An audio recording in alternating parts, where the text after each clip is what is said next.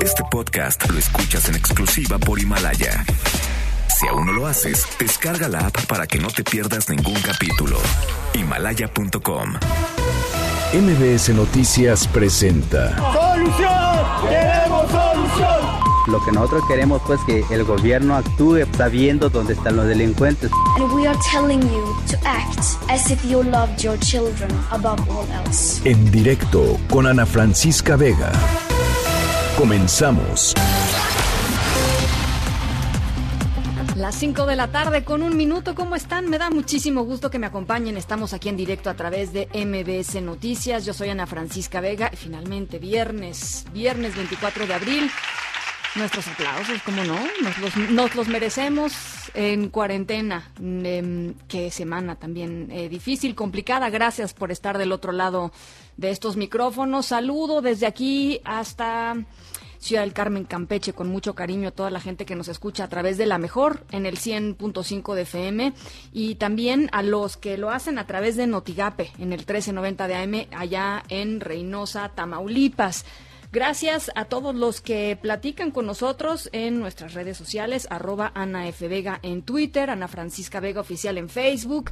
MBS Noticias, estamos en todas las plataformas de redes sociales, así tal cual como MBS Noticias.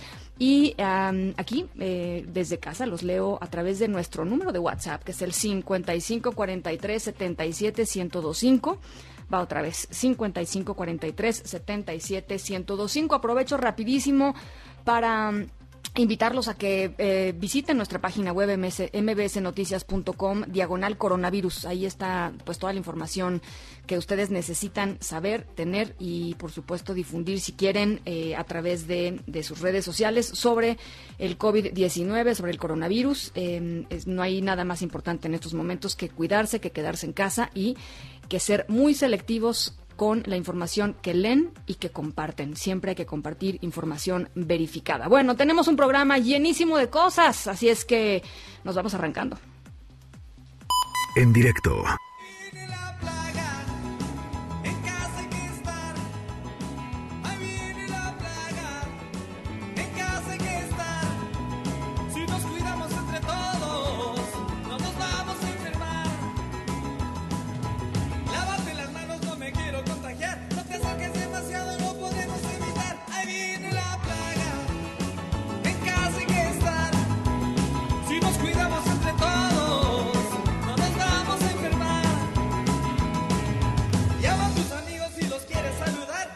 Bueno, eh, pues eh, hemos platicado aquí mucho sobre algunos de los eh, gremios que están siendo pues más afectados por esta eh, eh, emergencia sanitaria y sobre todo las consecuencias económicas que tiene esta emergencia sanitaria.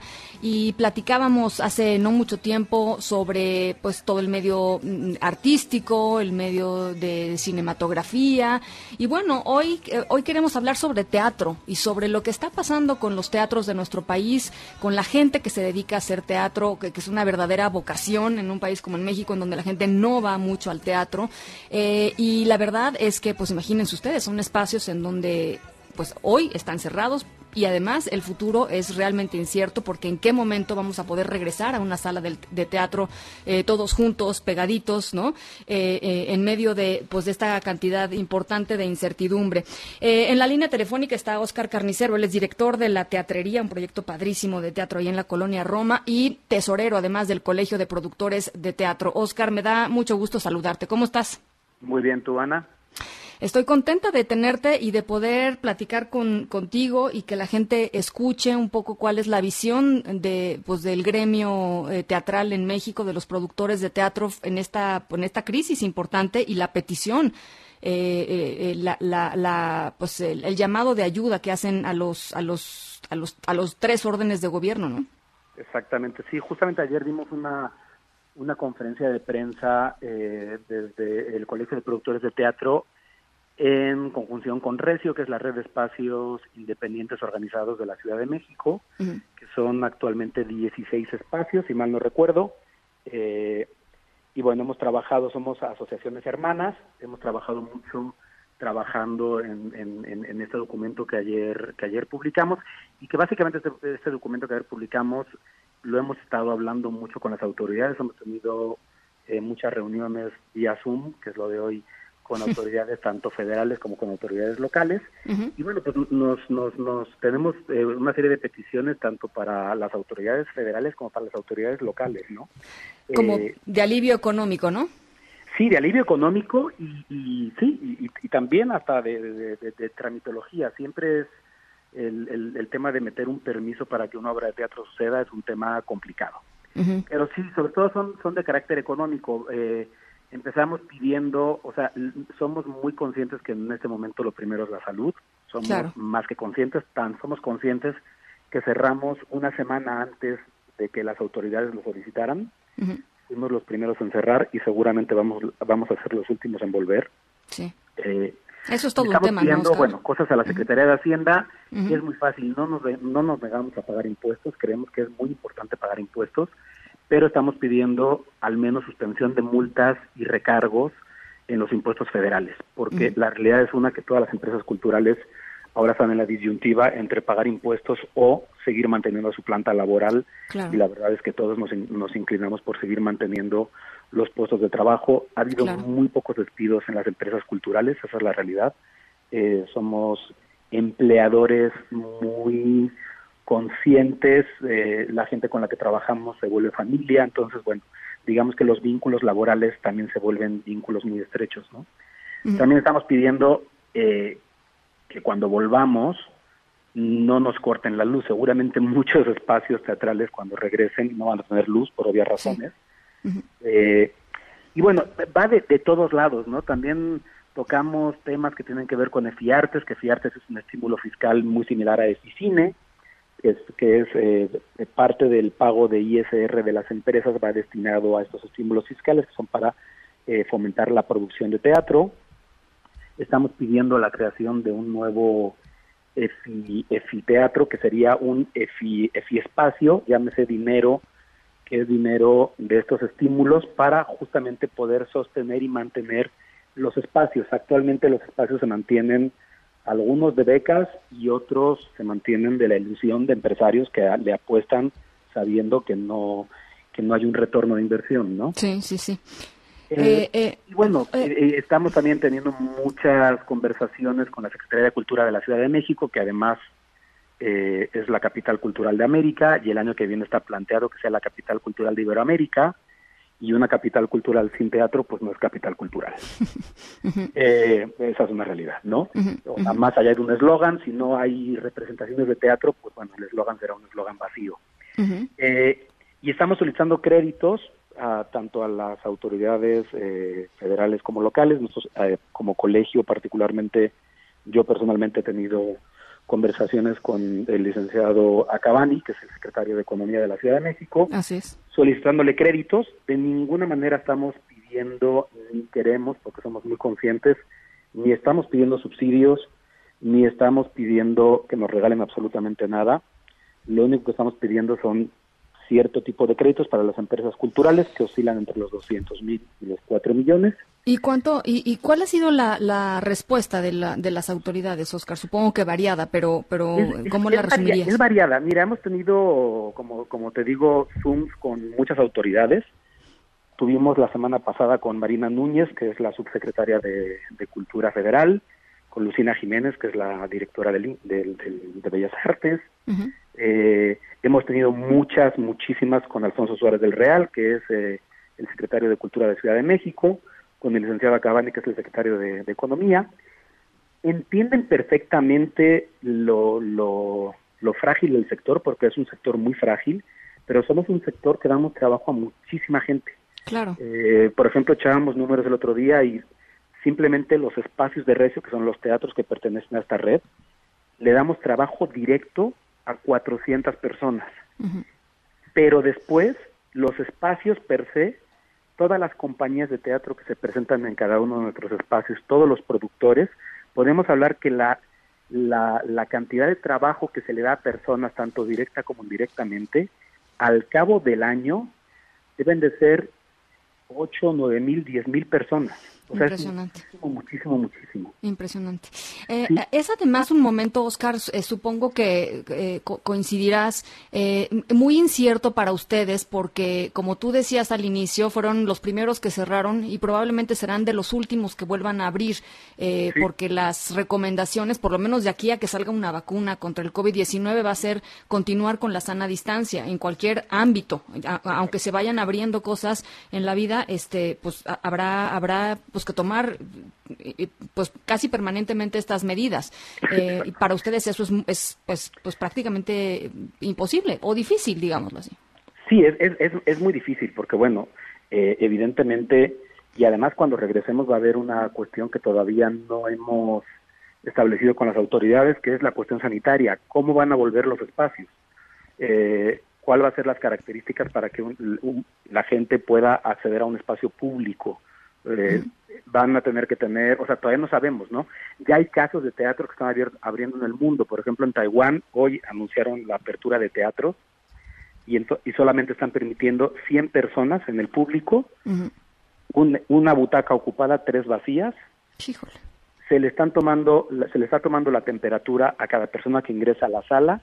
Los programas de mano ya no son impresos, son un código QR para que tú lo escanees con tu celular y ya no tengas que tocar absolutamente nada tienes que entrar con cubrebocas y te hacen, te escanean tu identificación para que en todo momento se sepa quién estuvo sentada en qué butaca y poder hacer un rastreo en caso de que suceda un contagio. O sea, muy impresionante. Es, inviable, o sea, es, verdaderamente es inviable y mata, mata el espectáculo. Muy impresionante. Eh, Oscar, pues eh, mira, vamos a continuar con este tema, vamos a, llamar a las autoridades para ver cuál es un poco la recepción eh, por, ese lado, pero sí queríamos ponerlo sobre la mesa porque de pronto hablamos poco sobre cultura, ¿no? En, medio de estas contingencias, aunque consumimos mucho, ¿no? Este, hay teatro incluso en línea, por ahí hay, hay esfuerzos importantes. ustedes mismos en la teatrería tienen teatro en línea, que no es lo mismo, pero bueno, es un esfuerzo y la gente pues, en estos momentos consume muchísima cultura y creo que es importante también este pensar que pues que eso es una, una parte fundamental de, nuestra vida. Te agradezco mucho, Oscar, y seguimos en comunicación. Gracias. Un abrazo. Chao. Oscar Carnicero, eh, director de la teatrería y tesorero del Colegio de Productores de Teatro. Noticias en directo. Bueno, el presidente de Estados Unidos, Donald Trump, trató de minimizar sus dichos y señaló que hablaba con sarcasmo después de que eh, pues desató una polémica inmensa al sugerir que se podía tratar COVID-19 inyectándose desinfectante. Estas fueron sus declaraciones ayer, ayer jueves. Vamos a escucharlo. Supongamos que el cuerpo fuera irradiado con una luz ultravioleta o una luz de gran potencia. Usted ha dicho que aún no se ha estudiado el efecto, pero que se va a estudiar. Yo digo, supongamos que llevamos esa luz al interior del cuerpo a través de la piel o de otro modo. Usted ha dicho que eso también va a estudiarse. Parece interesante. Además, destaco la eficacia del desinfectante que lo derrota en un minuto. En solo un minuto ya es una forma de hacer algo, a través de una inyección o una limpieza. Especialistas médicos rápidamente y los propios fabricantes de desinfectantes salieron a, pedir a la población, pues evidentemente no seguir el, consejo del presidente de Estados Unidos eh, eh, es, un riesgo letal, ¿no? Eh, hacer lo que lo que el presidente dijo. por cierto, hay que decir, Estados Unidos es el país más afectado hasta el momento por COVID-19, suma más de 50 mil muertes. Ya más adelantito vamos a platicar justo sobre sobre esta información. Aunque en marzo, cuando inició en el país el confinamiento por el coronavirus, hubo un ligero aumento de homicidios dolosos al registrarse 3.000, se sigue trabajando en la contención de este delito. Eso lo dijo el secretario de Seguridad y Protección Ciudadana, Alfonso Durazo, al informar sobre este tema doloso. Esta es la tendencia histórica. El mes pasado tuvimos un ligero incremento que llega a 3.000. No obstante, podemos decir que estamos prácticamente en la línea de contención. Aquí es uno de los rubros de la incidencia criminal donde estamos poniendo mayor esfuerzo, particularmente en el estado de Guanajuato, que es el estado que contiene el mayor número de homicidios dolosos.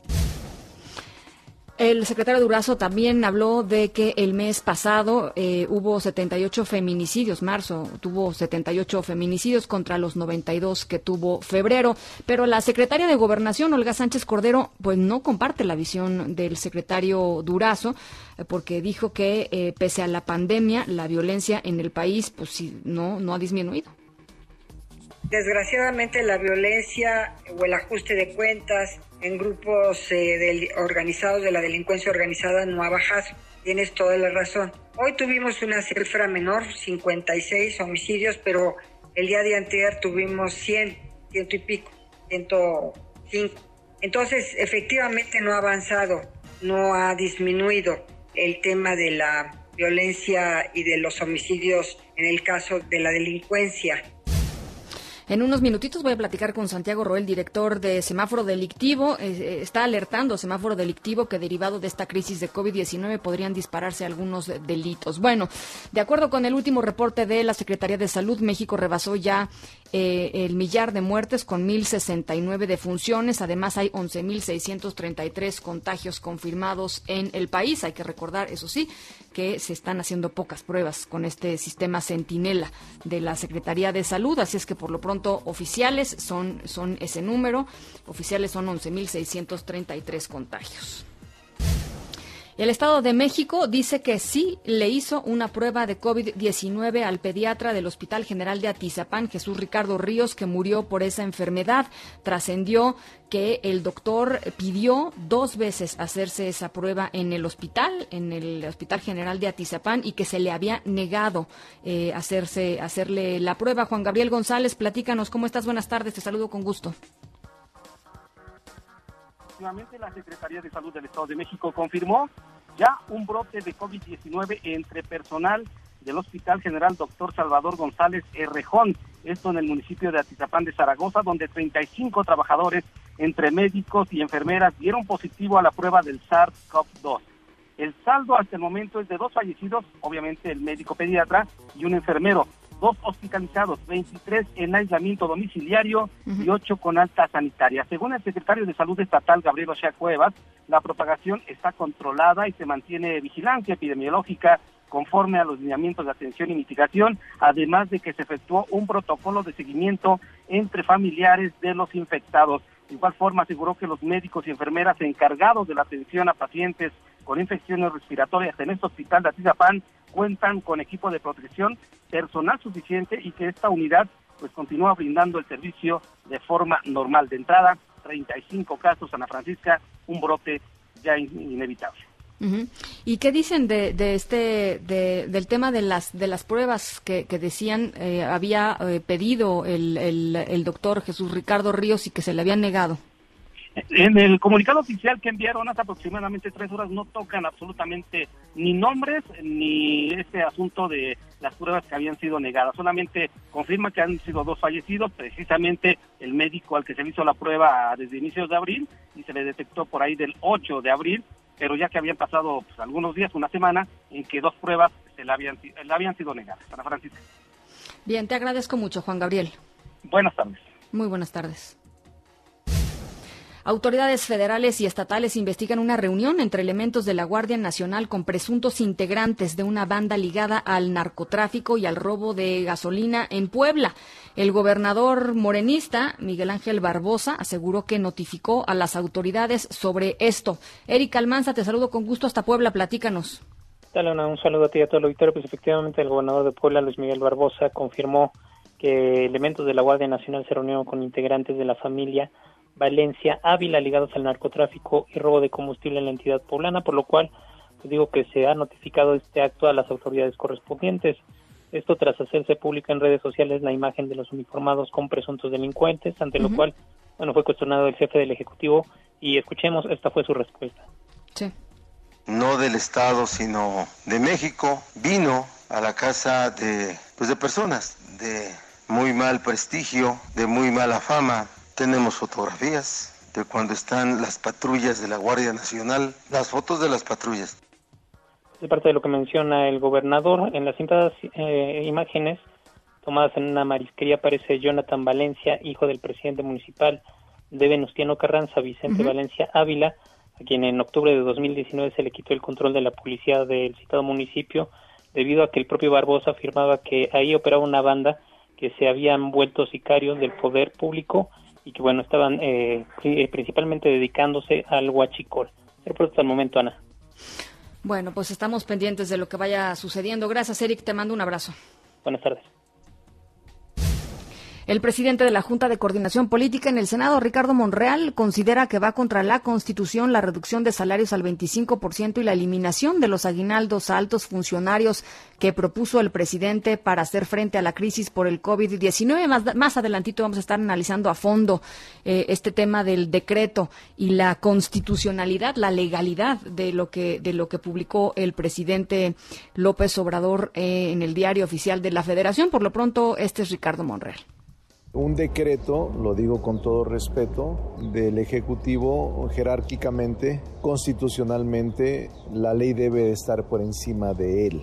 Es decir, si es una ley general como es la Ley Federal del Trabajo que establece el aguinaldo y el salario como un derecho irrenunciable, entonces quienes se sometan a una donación voluntaria es asunto de ellos en el momento de solidaridad. Así lo entiendo yo, pero no se puede aplicar el decreto por encima de la ley. Es lo que dice Ricardo Monreal. Son las 5 con 22. Nos vamos a la pausa al regresar. Inseguridad en México. ¿Qué pasa con eh, COVID-19? Vamos a la pausa. Volvemos. En un momento continuamos en directo con Ana Francisca Vega. Continúas escuchando en directo con Ana Francisca Vega por MBS Noticias. 5 de la tarde con 23 minutos. Seguimos aquí en directo a través de MBS Noticias y en la línea telefónica está Santiago Roel, director y fundador de Semáforo Delictivo. Santiago, me da mucho gusto saludarte. ¿Cómo estás? Bien, buenas tardes, a tus órdenes. Eh, pues quisiera platicar un poquito sobre el informe que sacaron, cuarentena cambiando algunas eh, dinámicas de delitos. Platícanos. Sí, Claro, este, mira, pues es lo que observamos, ¿no? Es decir, lo que hicimos un reporte del trimestre, pero observamos ciertas cosas en marzo, ¿no? En el mes de marzo. Entonces, si quieres, te platico un poco de eso. Sí, claro, eh, adelante. Lo que observamos es, eh, mira, no hay malas noticias, por un lado. El secuestro bajó un 44%, muy buena noticia. Robo a negocio, a vehículo y a casa bajaron entre un 16 y un 8% dependiendo del delito. La extorsión bajó ligeramente, el homicidio está igual que el año pasado. Estamos tomando en cuenta siempre enero a marzo de este año contra enero a marzo del año pasado, ¿verdad? Y los que suben es narcomenudeo, violencia familiar y violación, y un poquito feminicidio. eh, ¿Qué observamos en esto? Bueno, eh, venía una tendencia a la baja en delitos patrimoniales, en los robos, y esto se mejoró radicalmente pues, a partir de la cuarentena. Es obvio que si estamos recluidos en las casas y demás, pues va a haber menos robo, ¿no? Eh, eso no hay mucha sorpresa. Eh, donde sí nos preocupa es que los delitos sociofamiliares, violencia familiar y violación, que venían al alza en el año, se incrementaron sustancialmente en marzo. Y es lógico, eh, la violencia familiar se va en la casa, se da cuando están los miembros ahí reunidos, hay un estrés adicional por todo esto, y bueno, hay que tener cuidado con eso. Y la violación, gran parte de la violación se da contra menores de edad por propios familiares dentro de la casa, entonces se incrementa este riesgo. Son uh, dos temas que nos preocupan. Ahora, en el tema del homicidio, aunque salimos igual trimestre contra trimestre, si observamos marzo, hay un incremento muy importante de homicidios en marzo. Cerramos el mes con 2.616 casos, sí. mil víctimas, y esto es un récord de hace muchos años. Es decir, no habíamos tenido un mes tan malo hace muchos años. Y hay que recordar que ocho o a veces nueve de cada diez homicidios en México son ejecuciones de narcotráfico. Entonces, esto nos, nos da una claridad de que, bueno, pues el, el, la venta de drogas o el plata y el plomo de este mercado de drogas no descansa y que a lo mejor está viviendo un estrés porque no puede vender las drogas en algunos puntos de venta o a lo mejor no puede hacerse de insumos con la facilidad, debe traer algún problema y se exacerba la lucha eh, en los estados o municipios donde ya había una competencia con otro grupo, ¿no? Claro. En resumidas cuentas, eso es lo que observamos en este trimestre. Eh, ahora, lo que, lo que mm, también eh, dice semáforo delictivo es que la crisis económica que viene acompañando esta crisis sanitaria, pues va a tener un impacto mm, eh, negativo seguramente en algunos de los delitos que más le importan a los mexicanos, ¿no? Sí, es un punto que enfatizamos, nos preocupa muchísimo. sabemos que viene una crisis económica fuerte, ya se está manifestando y nos preocupa mucho que el gobierno federal no está tomando las, decisiones correctas en esto. Entonces nos está incrementando el riesgo de la crisis económica. Y esto puede derivar en violencias sociales y en un incremento de delitos sustanciales. Ojalá no sea así, pero vamos a tener que hacer un esfuerzo extraordinario los municipios, los estados y la comunidad en vista de que el gobierno federal pues no está contribuyendo a esto. Eh, hace, hace unos días está, eh, platicábamos eh, también sobre este tema y, un poco reflexionando acerca del papel de los, de los gobernadores en, medio de la crisis sanitaria y la crisis de, económica que está acompañándose. Y, un poco lo que, lo que platicábamos era que algo o, parte del dinero que estaba pues, localizado para los estados iba que, que terminaría normalmente en instituciones de seguridad o en la lucha contra la inseguridad en estos momentos de, crisis, eh, dada la coyuntura, iba a cambiar eso y ese dinero, ese presupuesto, podría pasar al sector salud por la urgencia, por la emergencia, porque es, porque es lo que está ahí, ¿no? Porque es lo que más eh, importa en este momento y, eh, y, eso dejaría también muy desprotegidos a los estados, ¿no? Mira, lo que tiene que hacer el gobierno federal y que no está haciendo es hacer la cobija más grande de recursos. Y la mayor parte de los gobiernos en el mundo, si no la mayoría, están tomando eh, se están endeudando o están eh, incrementando sus, recursos de alguna manera para ayudarle a las empresas y a los trabajadores. Y es algo que no está haciendo el gobierno federal. Si lo hiciera, podría tener para el tema de salud y podría tener para, eh, para la crisis económica, podría tener para los dos temas. No lo está haciendo, está haciendo una medida anticíclica. ¿Qué quiere decir esto? Se está apretando que está apretando a las empresas, que está apretando a los trabajadores, que está apretando a la economía formal, los que pagamos impuestos, los que damos la cara. ¿Para qué? Pues para gastar en unos proyectos, unos elefantes blancos, como ya lo es Dos Bocas, o como lo es el Tren Maya, eh, o el aeropuerto de Santa Lucía, por una parte, y, y por la otra, bueno, pues en estos proyectos de, de, de apoyar a jóvenes que no trabajan y más, todo eso tiene que estar en suspenso todo eso tiene que cancelarse. No es de apretarle a, a, las empresas, porque ellos son los que, em, los empresarios y los trabajadores representan el 80% de la economía, son los que generan empleos, son los que dan, pagan impuestos, de eso vive el gobierno. No lo está entendiendo el gobierno federal. Entonces, pues no se trata de, hacer más chica la cobija y a ver para dónde la jalamos, se trata de incrementarla. Y ahí sí vemos mucha torpeza por parte del gobierno federal, eh, nos preocupa mucho y pues yo creo que la sociedad y los gobernadores eh, de diferentes estados tendremos que tomar decisiones por cuenta propia porque no las vemos en el gobierno federal. Bien, entonces eh, focos rojos pues continúan siendo los mismos, ¿no? Guanajuato, el Bajío. Sí, Colima, eh, Guanajuato se complica Michoacán otra vez, se complica Chihuahua, Baja California, lo tenemos mal, obviamente Colima lleva mucho tiempo, Zacatecas, Quintana Roo sigue mal, eh, Aguascalientes ya lleva tiempo de que está complicado, eso generan los peores resultados. Las buenas noticias, Sinaloa sale de los rojos, están los verdes eh, en términos generales, eh, Tamaulipas también se mantiene. Es decir, hay, hay gobiernos estatales y municipales que están haciendo muy bien su chamba. Eh, esta reducción de, de delitos eh, patrimoniales y en algunos casos incluso el crimen organizado se debe a los gobiernos estatales y municipales. Y lo que no ha bajado, que son las ejecuciones de, mercado de drogas, esa es responsabilidad del gobierno federal. Esa es eh, lo que prometió López Obrador en su campaña y enfatizó en su plan de seguridad, que era regular las drogas para quitarle el negocio a los a los eh, narcotraficantes, pero no vemos eso.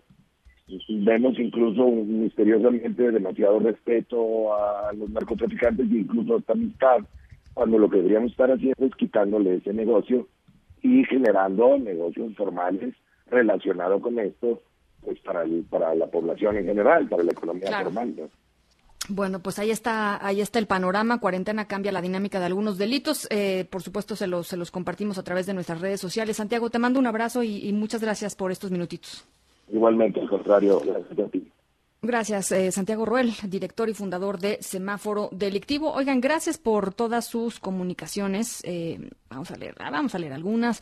Eh, por acá nos dice Gino, ¿cómo está eso de que el Banco del Bienestar administrará los fondos de pensión y expropiará las afores? No, eso fue una propuesta de un, de un diputado de Morena eh, em, el propio Mario Delgado, líder de los morenistas allá en, la Cámara de Diputados, dijo que eh, pues no es una propuesta de la bancada, eh, que era una propuesta individual, así es que por, el momento, bueno, pues no, no, no, está, no está en la agenda de, de Morena. Eh, hacer eso. Suria, dice Ana, y equipo de En Directo, hablen acerca del nuevo decreto que dio el presidente para reforzar la austeridad. Sí, Suria, vamos a platicar eh, sobre esto un poquito más adelantito en el programa. Gracias por escucharnos. José Luis Sánchez dice, saludo respetuoso. No es posible que ante inseguridad, incluso el personal médico, todavía el Ejecutivo Federal para despudrizar a los delincuentes les aplique la ley de amnistía. Unos entran y otros salen. Eh, por otra, de forma personal, mi opinión es que los medios de información ya no asistan a las mañaneras del presidente. Con esto él persigue la popularidad. Vean que lo importante de la actividad política lo dan los subsecretarios. Gracias por la atención, dice José Luis Sánchez. Gracias a ti, José Luis, por, por escucharnos. Guillermo Galindo dice, a AMLO le queda chica la silla presidencial, ¿para qué se la jugó si no da una? Bueno, pues esos son algunos de sus, de sus comentarios. 5543-77125, nuestro WhatsApp, para que los podamos leer aquí. Eh, y por lo pronto nos vamos a otras cosas. En directo.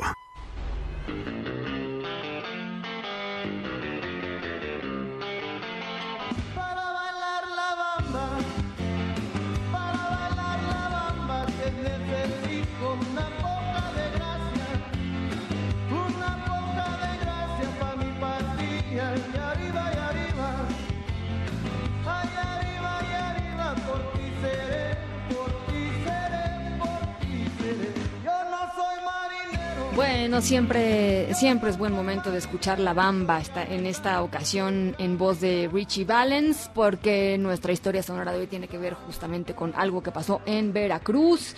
Em, em, ya es viral, por supuesto, en redes sociales lo que hizo una familia veracruzana en esta contingencia por el COVID-19. Eh, muy buena idea, la verdad. Em, nos dio envidia de la buena de la buena. En un ratito les platico, les platico más detalles, pero, pero estuvo muy bonito, muy lindo. Hay cosas que la gente hace que son te llenan de esperanza, ¿no? Este, mucha creatividad, por supuesto, eh, mucho amor, mucha dedicación. Este, solo es cosa de ponerle atención a las cosas que verdaderamente importan. Son las 5 con 34, al ratito les platico, los dejo con la bamba de Richie Valens.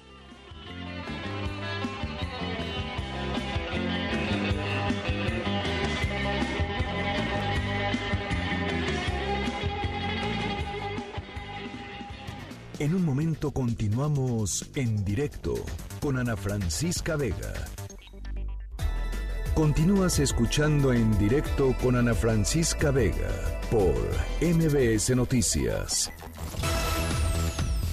Las 5 de la tarde con 37 minutos en Coahuila emitieron un decreto para regular la movilidad de los ciudadanos en esta coyuntura sanitaria y la obligatoriedad del uso de cubrebocas. Camelia Muñoz, te saludo hasta Saltillo. ¿Cómo estás? Buenas tardes. Hola Ana Francisca, muy buenas tardes para ti, para el auditorio. Pues sí, te informo que mañana sábado entra en vigor el decreto emitido por el gobierno de Coahuila en torno a la regulación de la movilidad de la población que incluye el uso de la fuerza pública para obligarla a permanecer en el domicilio de las en el domicilio de las personas y evitar con ello la propagación del coronavirus. El gobernador Miguel Ángel Riquelme Solís informó que este decreto, Ana Francisca, delega facultades para que los municipios establezcan las sanciones que van desde el apercibimiento hasta las multas. Escuchemos se da las facultades a los ayuntamientos y al propio gobierno del estado para poder multar primero el aviso, segundo la amonestación, el tercero llevarlo a su, a su hogar, a su lugar de origen y el cuarto ya sería una sanción administrativa por parte de los ayuntamientos y del gobierno del estado. El decreto establece que se instalarán filtros en diferentes puntos para detectar los casos de COVID-19 y la Secretaría de Salud se apoyará con la de seguridad para detener vehículos vehículos, perdón, y cerrar carreteras interestatales. Es la información que tenemos. Muchísimas gracias, eh, Camelia. ¿Cómo va, cómo va el tema del confinamiento? Eh, platicábamos hace unos días, nos decías eh, variado en algunos puntos del estado. ¿Cómo va?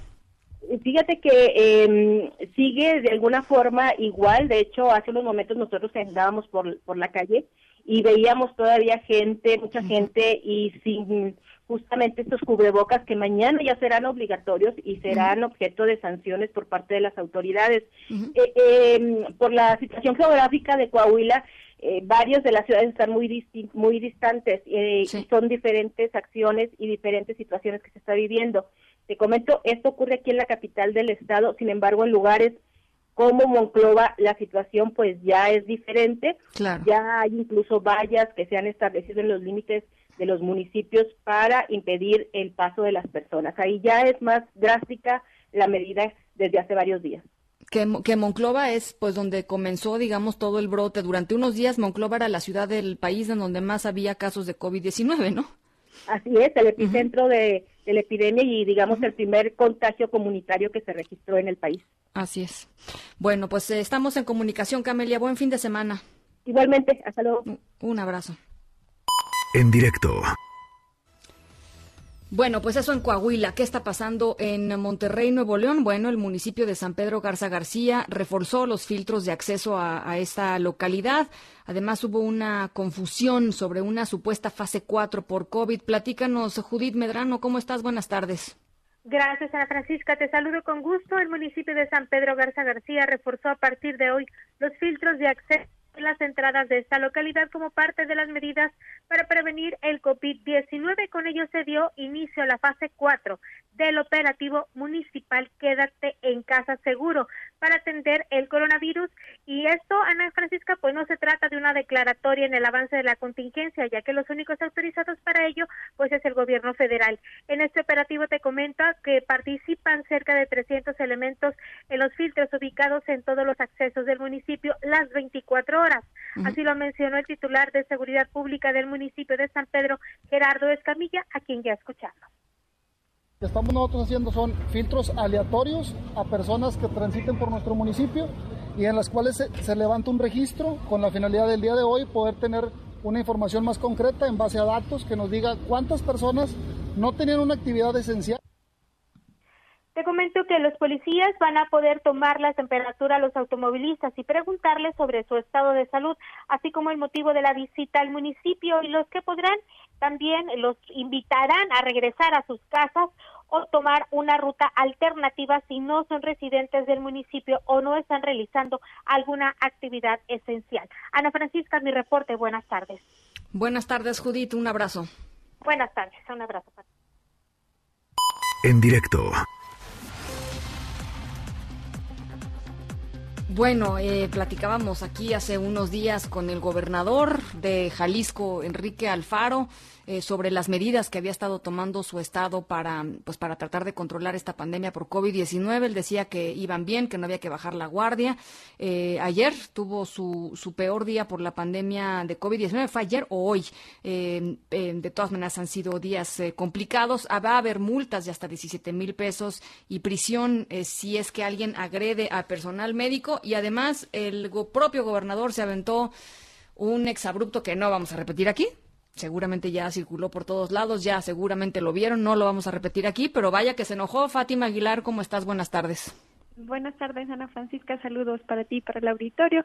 Eh, pues sí, como lo comentabas hace un momento, en el contexto de la discriminación y las agresiones que han surgido hacia el personal de salud por el miedo a contagios del COVID-19, pues los diputados de Jalisco determinaron que quienes cometan estos actos deberán pagar desde 8.688 hasta 17.376 pesos, eh, cuando antes esto era la mitad, y en caso de reincidencia también se aplica que eh, irán de uno a tres años de prisión. Ayer se aprobó en el Congreso de Jalisco esta reforma y lo que comentaba el diputado que la promovió del PRD, Quirino Velázquez, eh, aquí eh, nos comenta que de más detalles incluye, pero también se incluyen a los elementos de seguridad pública y de protección civil.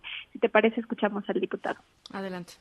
En los delitos que atentan contra la dignidad de las personas, especificamos que cuando sea contra personal de salud o trabajadores de la salud, ya sea del ámbito público o privado, se doble la pena. La pena es de 50 a 100 sumas, se va a ir de 100 a 200 sumas y cuando existan las lesiones pueda tipificarse y englobarse en, como crimen de odio, que se puede ir hasta 8 años de prisión bueno, también la reforma incluye que eh, no va a ser necesario que las personas presenten una denuncia, se va a seguir por oficio y se envía un exhorto a los 125 municipios de Jalisco para que en sus reglamentos se incluyan como una falta administrativa las agresiones verbales. La sanción máxima sería hasta 48 horas de arresto. Eh, comentarte que la última agresión eh, que se dio aquí en el estado fue ayer en los alrededores de un hospital del IMSS contra una enfermera de 30 años que salía de su turno. Presuntamente caminaba por las, por las calles aledañas y un hombre la insulta y la golpea con el codo. Eh, afortunadamente fue detenido por la comisaría de Guadalajara. Sin embargo, la agencia del Ministerio Público que se creó para atender especialmente estos casos ha recibido hasta ahora 13 denuncias de médicos, enfermeras e incluso personal administrativo y de, de cocina de instituciones de salud, incluso un psicólogo también. Todas las agresiones han sido físicas, eh, verbales y, y, también otras más, daño en las cosas de estas personas. Y como lo comentabas hace un momento, Ana Francisca, pues sí, efectivamente el gobernador decía que ayer fue el día más crítico para Jalisco, tan solo en un día 19 personas contagiadas y cuatro muertes. Eh, pues es mi reporte, Ana Francisca. ¿Y ya se desenojó el gobernador? ¿Pidió disculpas? ¿Algo, no? No, Ana Francisca, hasta ahora lo hemos eh, escuchado en una, una posición muy firme. parece que no hay ningún arrepentimiento de este calificativo que hace a los ciudadanos. Incluso eh, también ayer decía que para él la libertad de, de, la, la libertad de tránsito está por debajo del derecho a la vida y que pues bueno ahí estaban las medidas y ahí se iban a mantener que no le importaba en ese sentido las críticas a su gobierno. Bueno, pues ahí está. Fátima, te agradezco mucho. Gracias, buena tarde, Ana Francisco. Lindo fin de semana. A las 5 con 45 nos vamos a la pausa. Al regresar, es Rashabot. En un momento continuamos en directo con Ana Francisca Vega. Línea directa con Ezra Shabot. Querido Ezra, ¿cómo estás? ¿Tú cómo andamos aquí en este viernes? Pues todavía de confinamiento, no le hagan caso por ahí a los presidentes, luego se andan inyectando Lysol y se andan inyectando, pues no sé qué cantidad de cochinada, no es cierto, nadie se lo está inyectando, pero la verdad es que cuando uno escucha este tipo de eh, planteamientos por parte de presidentes bajo el principio de que pues eh, un desinfectante te puede quitar el coronavirus o que de repente esto esto se cura con pues determinadas estampitas. Esto nos lleva, creo de verdad, yo, entiendo a veces que eh, esta desesperación ante lo desconocido, pues siempre genera esta idea de que hay algo, eh, pues no quiero decir divino, pero sí a veces hasta extraterrestre, podría llamarlo así. Que Pregúntale al del Salvador, al presidente del Salvador, ¿no? que ya nos aclaró que no se lo llevaron los aliens. Eso los aliens te pueden saber. Pero cuando esto te aterriza en, la gente, además, que una cosa es el discurso político que se lo avientan y dicen pues burrada y media y total, eso es parte del, del folclore nacional y a veces termina de cierto dañando. Pero cuando la gente que tiene que tomar decisiones sobre cuestiones muy prácticas, muy concretas, empieza a hablar del la, lo que llaman la ciencia neoliberal contra la ciencia revolucionaria o socialista o la ciencia de la cuarta transformación, esto sí es verdaderamente ya rebasa los límites de lo aceptable. Cuando Madelena Álvarez eh, Bulia, la directora de CONACIT, tiene el descaro, y eso no tiene otro, de decir que el problema de eh, los, eh, el, tratamiento que se tiene que hacer a los enfermos de coronavirus y de los respiradores está limitado por la ciencia neoliberal. Volvemos a caer en este planteamiento que se hizo durante lo que pues fue el socialismo realmente existente y esa esa es la raíz de donde viene este tipo de interpretación esta idea de que existía una cultura socialista, un modelo totalitario, que era la verdadera, la real, y la otra, que era la cultura burguesa que había que excluir. cuando la revolución cultural de Mao llegó a los extremos, pues terminó por destrozar todo matar junto con la gente a todo lo que implicaba cultura occidental, porque era sinónimo de burguesía, desde la música hasta, por supuesto, la gente y, e incluso la propia ciencia, porque era propio de una expresión burguesa que, por lo tanto, era totalmente ilegítima. Y ahora resulta que podemos hacer, pues, eh, eh, ventiladores o eh, respiradores en México sin la necesidad de acudir a la ciencia. Nada más por ahí que nos ayuden los de MIT, que esos sí son los liberales, pero pues ahí de refilón.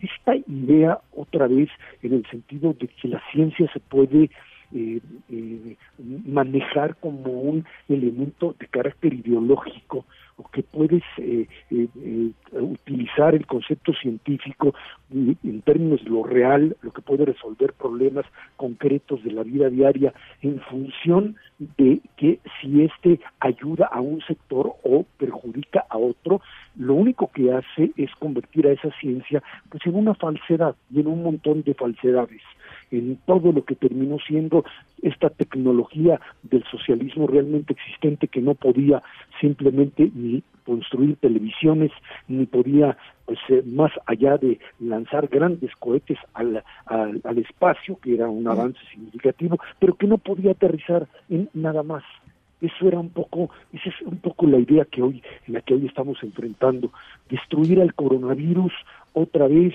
con, con eh, aerosoles, destruir al coronavirus con eh, rayos ultravioleta y de repente vamos a inventar los respiradores mexicanos que les vamos a enseñar al mundo cómo se combate esta enfermedad.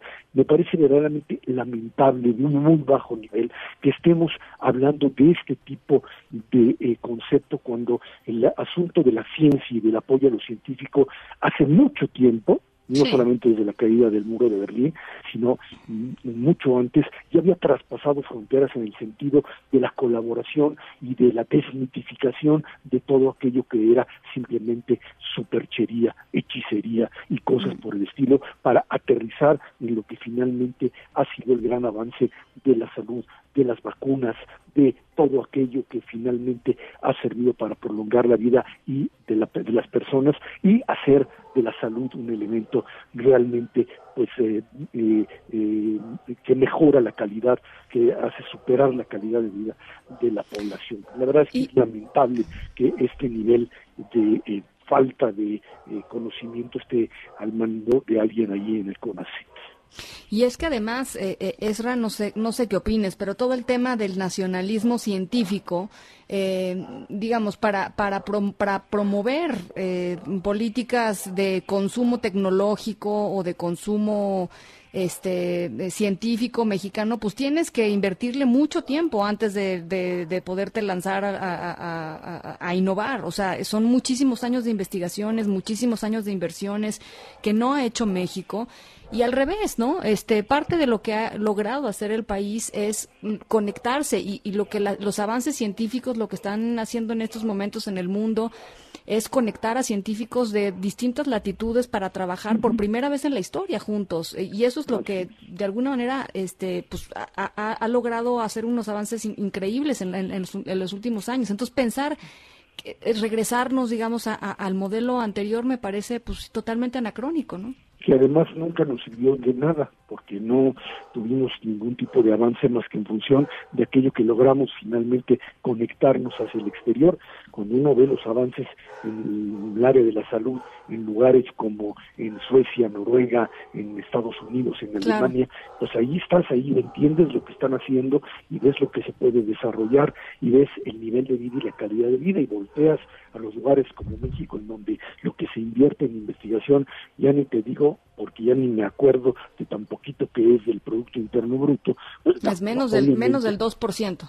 No, pues obviamente esto no, no, no, no, ni, siquiera pinta para lo que podríamos llamar una ciencia, a menos que pues, decidamos que los molinos de viento o como este un, ventilador es que, que, que, le das vueltecita y te echan un poquito de aire termina siendo una buena parte de la gran cultura mexicana que habría que valorar para finalmente decir que eso es lo que nos va a curar. Me parece muy lamentable, realmente lamentable, porque en este momento de gran emergencia nacional, donde tendríamos que estar y que haber estado preparados, en donde pues el, que hace todo, al que lo mandan por todo, Marcelo, tiene que estar buscando en China estos eh, aparatos, pero que no estén vendiendo palitos chinos, pero bueno, que estos aparatos los tiene que ir a buscar cuando, por supuesto, habríamos, podríamos haber acudido a esos mercados mucho tiempo atrás. Es un problema de conocimiento, es un problema de previsión, es un problema de saber gobernar y es algo que hoy se nos está yendo de las manos, Ana Francisco. Bueno, pues eh, sí, ¿qué, te digo? La, la, la, ciencia, la ciencia de la superstición, pues no, no, no, creo que no creo que nos lleve demasiado a, absolutamente nada. Eh, lo ha dicho esta mujer, esta, la directora del CONACIT, desde el día uno, ¿eh? O sea, tampoco es ninguna sorpresa. No, no, bueno, pues sí, ya lo sé. Desde el día uno. Sí, pero lo que pasa es que, eh, Ana Francisca, te pasa lo que le pasó a este gobierno.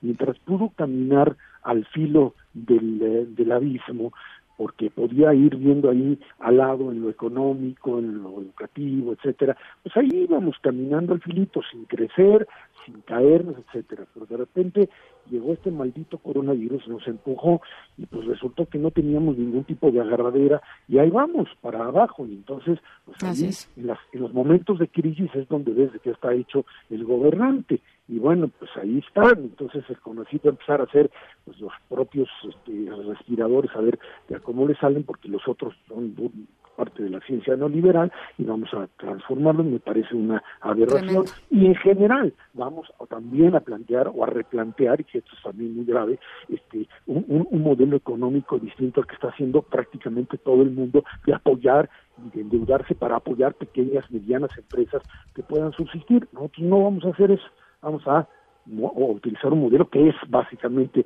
así en la ortodoxia neoliberal, que es básicamente adelgazar al Estado, simplemente y darle dinero en forma directa a los pobres y a ver a ver cuántos subsisten de todo esto.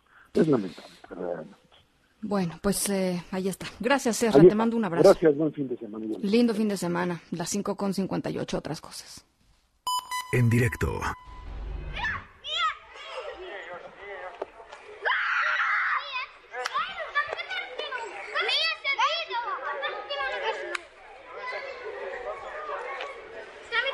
Bueno, nuestra historia sonora de hoy tiene que ver con una familia veracruzana y una familia que tiene que tiene niños y la pues la coyuntura de esta de esta pandemia del COVID-19 y que pues a ver, a todos los papás que nos, que nos están escuchando, eh, a todos los abuelitos, a los tíos, a las tías, que de pronto pues han tratado de alegrar estos momentos de cuarentena con los niños que son bien difíciles, ¿no? Este, hay, de repente pasan pues situaciones especiales como los cumpleaños, ¿no? Podría ser cumpleaños de uno de los niños o de las niñas en casa y pues no pueden hacer fiesta, no, hay, no están sus amigos, em, eh, en fin, momentos importantes en la vida de alguien y pues la gente hace hasta lo imposible por sacarle una sonrisa a sus hijos, a sus, a sus familiares chiquitos. Eh, y esta es nuestra historia sonora de hoy. Estamos escuchando por eso a, niños jugando, tiene que ver, tiene que ver con niños. Nos vamos a la pausa, son las seis en punto. Al ratito les platico un poquito más. Regresamos. En un momento continuamos en directo con Ana Francisca Vega. Una voz con transparencia. ¡Solución! Una voz objetiva. Lo que nosotros queremos pues que el gobierno actúe sabiendo dónde están los delincuentes. Una voz plural. And we are telling you to act as if you loved your children above all else. Esto es En Directo con Ana Francisca Vega. En directo, MBS Noticias. Las seis de la tarde con cuatro minutos. Gracias por seguir con nosotros aquí en directo a través de MBS Noticias, contigo en casa en estos momentos de cuarentena. Yo soy Ana Francisca Vega y hoy es viernes 24 de abril del 2020. Eh, WhatsApp aquí en cabina para que podamos platicar. Ahí están nuestros aplausos de viernes, como no, ya se nos habían olvidado. Eso, me, así me gusta. Pues sí. WhatsApp aquí en cabina 5543 77 1025 va otra vez 55 43 77 1025. Gracias a toda la gente que se sintoniza mm, eh, desde Torreón, Coahuila a través de Q en el 91.1 y desde Zacatecas a través de Sonido Estrella en el 89.9. Tenemos muchísima información todavía por delante. Así es que nos arrancamos con el resumen. Noticias en directo. Bueno, pues eh, tal como lo anunció el presidente Andrés Manuel López Obrador, en estos momentos hay una conferencia de prensa para informar sobre eh, los planes de entrega de créditos para enfrentar el impacto económico del coronavirus. Eh, nos enlazamos en este momento hasta la conferencia de, de prensa. Está hablando Zoé Robledo, director, director del IMSS. Perdón, sí, del IMSS está también Graciela Márquez Colín, secretaria de Economía, y Gabriel García Hernández, coordinador general de programas para el desarrollo en presidencia. Vamos a escuchar. ocurrió los tres primeros meses de este año. Los tres primeros meses del 2020, en un escenario que se fue tornando cada vez de mayor incertidumbre, 645 mil mexicanas y mexicanos hicieron algo extraordinario, algo fraterno, algo solidario. No despidieron a su personal empresarios que tenían empleados, no los, no los despidieron, no los dieron de baja. Y creo que lo primero que tenemos que hacer es decirles a todos ellos, gracias, muchas gracias por haber hecho esto. Y lo digo porque no es solamente eh, el tema de los trabajadores. El hecho de que estos 645 mil empresarios solidarios hayan tomado esa decisión, seguramente decisión difícil, decisión eh, que no se tomó solamente con un cálculo económico, ayudó a que 5.5 millones de trabajadores no perdieran el empleo. Y para nosotros en el Seguro Social esto es bien importante, por una razón, 5.5 millones de trabajadores se nos traducen en 9.1 millón de beneficiarios, sus familias, las personas a las que convierten con su seguro en derechohabientes. Entonces, a estos 645 mil, además de darles las gracias, pues vamos a ayudarlos, vamos a apoyarlos en reconocimiento a lo que hicieron los tres primeros meses. No dar de baja a sus trabajadores en el corte que se hizo con la base del Seguro Social el 15 de abril. ¿Pueden pasar a la siguiente? Ahora, ¿qué es lo que va a hacerse? Es un crédito de 25 mil pesos que se va a, dar a estos empresarios solidarios a partir del mes de agosto, es decir, tres meses después de que reciban, eh, perdón, el, el, crédito de 25 mil pesos, aclaro, se va a entregar a partir de la próxima semana. ¿A quiénes? A quienes hoy, en un corte que hicimos a las 3 de la tarde, fueron ingresando. ¿Por qué lo vamos a hacer así? Para llevar un orden. Los primeros que ya se registraron, los primeros que ya hicieron su procedimiento, son a los primeros a los que se le va a pagar. Y ellos, a su vez, empezarán a pagar los intereses de este crédito tres meses después, es decir, en agosto no lo tienen que pagar si lo reciben en mayo, no lo tienen que pagar en junio, no lo tienen que pagar en julio, lo tienen que pagar en agosto. ¿Cuál es bueno, es parte de lo que está diciendo el um, director general eh, del Instituto Mexicano del Seguro Social, Zoé Robledo, eh, con respecto a los uh, créditos solidarios, a créditos a empresarios solidarios, así se llama, crédito a empresarios solidarios, empresarios que no que no tuvieron que dar de baja a nadie en su planta en su planta productiva, así es como los define el gobierno el gobierno federal. Más adelantito estaremos yendo, por supuesto, eh, con toda la información acerca de, estos créditos, acerca de lo que se presente, este, que lo que se está presentando eh, esta tarde aquí en la Ciudad de México. Por lo pronto les platico también otros temas. Eh, un anuncio pues muy trascendente desde Estados Unidos. Robert Lighthizer, el representante comercial de ese país, notificó al Congreso de Estados Unidos que México y Canadá cumplieron con sus compromisos para el Tratado de Libre Comercio, el TEMEC, por lo que dijo entrará en vigor a partir del 1 de julio. Y la Secretaría de Salud publicó en el Diario Oficial de la Federación un acuerdo para contratar médicos de otros países al tiempo que dure la emergencia sanitaria en el nuestro.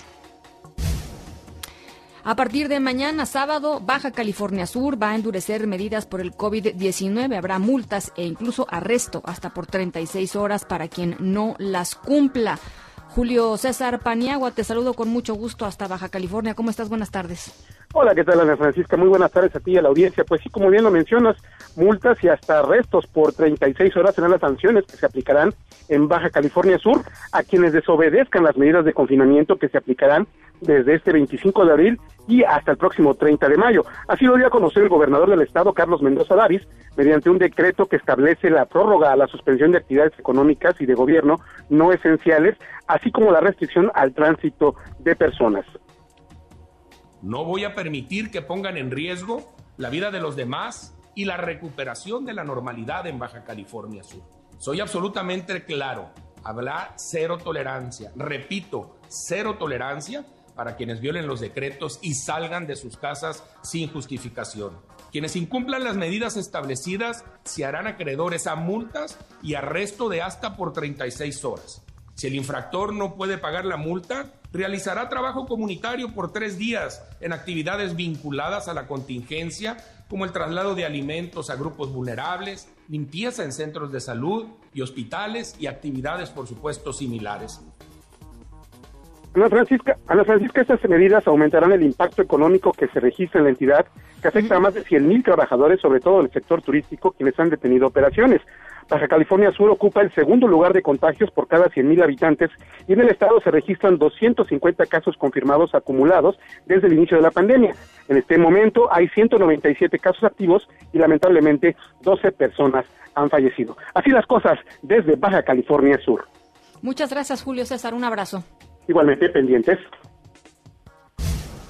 Eso en Baja California Sur. ¿Qué está pasando en Michoacán? Marco Antonio Duarte, ¿qué tal las medidas del gobernador Aureoles? Platícanos. Buenas tardes. Hola, ¿qué tal Ana Francisca? Te saludo con mucho gusto, al igual que a nuestro apreciable auditorio y te comento que personal de la Secretaría de Salud en Michoacán agentes de la Policía Estatal han reforzado ya 13 filtros sanitarios contra el coronavirus en los límites de Michoacán con Jalisco, Querétaro, Estado de México, Colima, Guanajuato y Guerrero. Lo anterior, una vez que el gobierno del estado ha revelado que Michoacán alcanza ya 178 casos positivos de coronavirus en 30 de los 113 municipios del estado, donde desafortunadamente han muerto ya 27 personas y 13 enfermos se mantienen hospitalizados en estado grave. La policía Michoacán continúa perifoneando en los 113 municipios, esto ante el aislamiento obligatorio que decretó el pasado lunes el gobernador Silvano Aureoles Conejo. Escuchemos la forma en que perifonea la policía estatal. A ver.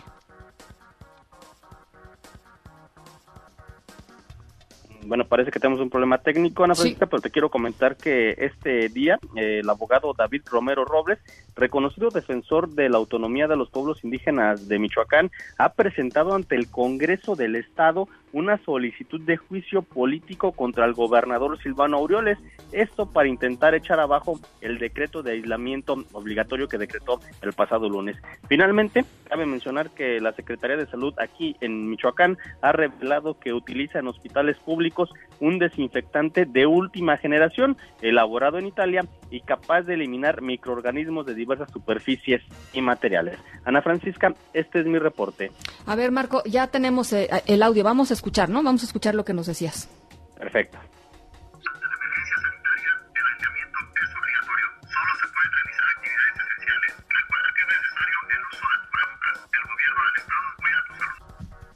Cabe mencionar, Ana Francisca, que tanto en la capital michoacana como en los diversos municipios de aquí del estado se ha registrado eh, afluencia de gente en las calles. Esto a pesar de que, bueno, los propios agentes de la policía estatal continúan perifoneando y haciendo estas recomendaciones a todos los habitantes del estado. Te quiero comentar además que la Secretaría de Seguridad Pública hasta este momento no registra ningún tipo de sanción contra quienes hayan violado ya este aislamiento obligatorio que deja exentos tanto a personal médico como a aquellas personas que cuidan a adultos mayores, a niños o aquellos que tienen que salir a adquirir eh, productos como alimentos y medicamentos aquí en Michoacán. Ana Francisca, este es mi reporte.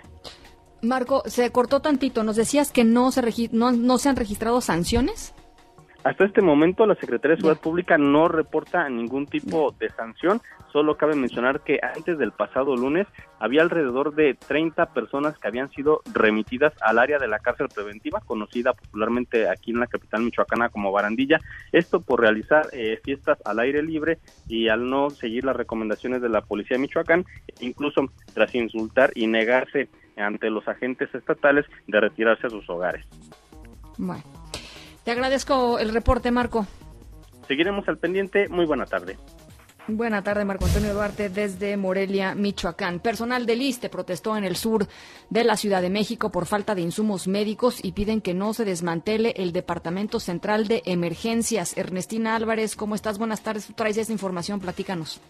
Así es, Ana Francisca, buenas tardes para ti, para los amigos del auditorio personal del Departamento Central de Emergencias del ICE se manifestaron frente a sus instalaciones en San Fernando, en la alcaldía de Tlalpan, para denunciar que están desintegrando su grupo de trabajo y van a ser reubicados en medio de la contingencia sanitaria por COVID-19. El Departamento Central de Emergencias está conformado por médicos, enfermeras, técnicos en urgencias y operadores de ambulancias. Ellos señalaron que los insumos para atender a pacientes de coronavirus no les llegaron y ellos tuvieron que comprar desde caretas, mascarillas y hasta batas. Explicaron que tienen 25 años trabajando en esta área de urgencias, por ello consideran que no debe ser desintegrada, menos cuando ahorita están trabajando en trasladar a los derechohabientes del ISTE que son sospechosos de coronavirus. Vamos a escuchar a Manuel, quien trabaja ahí desde hace 25 años. Adelante. Lo que estamos solicitando es de que, número uno, que no nos saquen nuestro centro de trabajo. Aquí tenemos más de 25 años y en esa semana nos empezaron a sacar ya porque iban a ocupar las instalaciones. Solicitando son insumos porque nosotros continuamos atendiendo las urgencias COVID y no COVID.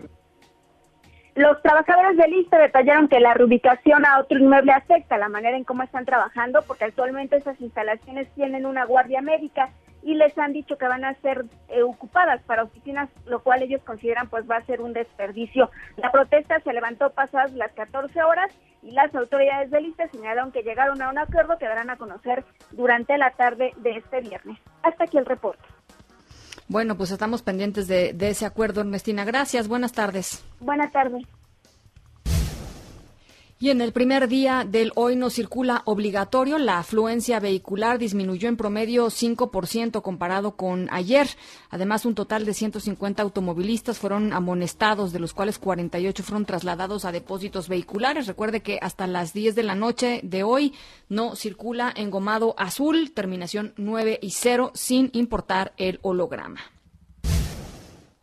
Oigan, eh, estamos eh, solicitando donadores. Ojalá nos puedan ayudar eh, eh, ustedes o a difundir donadores de sangre para la paciente Laura Teresa Rodríguez Álvarez. Por favor, asistir al Banco Central de Sangre del Hospital de La Raza. La dirección es Avenida Jacaranda sin número esquina Ceris, Colonia La Raza. Se requiere agendar una cita. Los teléfonos son 55 57 82 17 59 y 55 55 83 6407. Todos estos estos datos, por supuesto, los subimos en estos momentos a nuestras redes sociales para que los puedan para que los puedan eh, eh, apuntar y ojalá puedan también difundir por allá. Laura Teresa Rodríguez Álvarez necesita donadores de sangre. Son las 6 de la tarde con 18 minutos. El sabueso. Información con olfato de animal político.